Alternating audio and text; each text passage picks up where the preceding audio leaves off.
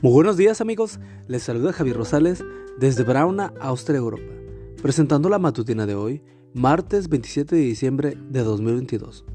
La matutina de jóvenes ya por título, Ejercita tu fe. La cita bíblica nos dice, como dice la escritura, te he hecho padre de muchas naciones. Este es el Dios en quien Abraham creyó, el Dios que da la vida a los muertos y crea las cosas que aún no existen. Romanos 4:17. Cuando una mujer queda embarazada, Transcurre un lapso entre la implantación en el útero del lúbulo fecundado y el momento del parto. Durante ese lapso ocurren procesos fisiológicos de crecimiento y el desarrollo de la criatura en el interior del útero materno. En lo que tiene que ver con la fe, ocurre lo mismo. Yo lo he experimentado, algo así como la gestación de un bebé. Hay un periodo en el que lo que anhelas o pides se desarrolla dentro de ti en la medida que oras hasta que Dios lo hace realidad.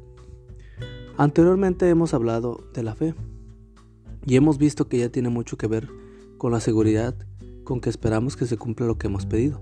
Es decir, que si no estás seguro de lo que quieres, si no tienes una clara visión de lo que esperas, entonces estarás privando tu oración de ese elemento único que puede asegurarte una respuesta afirmativa de parte de Dios.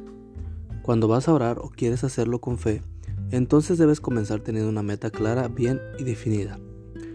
Hay un ejemplo claro de esto en el texto de hoy, que nos muestra que Dios usa ese principio. Dios le dijo a Abraham, serás padre de muchas naciones. Y aunque él era ya viejo, le creyó al Señor. Y no solo le creyó, sino también organizó su vida en torno a la promesa que todavía no se había cumplido. Apreciado joven y apreciada señorita, que me lees, Tú estás en la etapa de la vida donde tus decisiones que hoy tomes tendrán un mayor impacto en el futuro.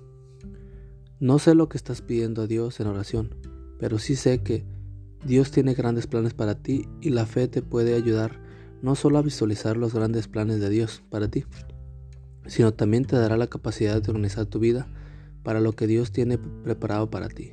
El mensaje de Dios para ti en este día proviene de la pluma inspirada del linaje de White. Debemos ir con fe, creyendo que obtendremos exactamente las cosas que le pedimos. En los lugares celestiales, página 80. Amigo y amiga, recuerda que Cristo viene pronto y debemos de prepararnos y debemos ayudar a otros también para que se preparen, porque recuerda que el cielo no será el mismo si tú no estás allí. Nos escuchamos hasta mañana. Hasta pronto.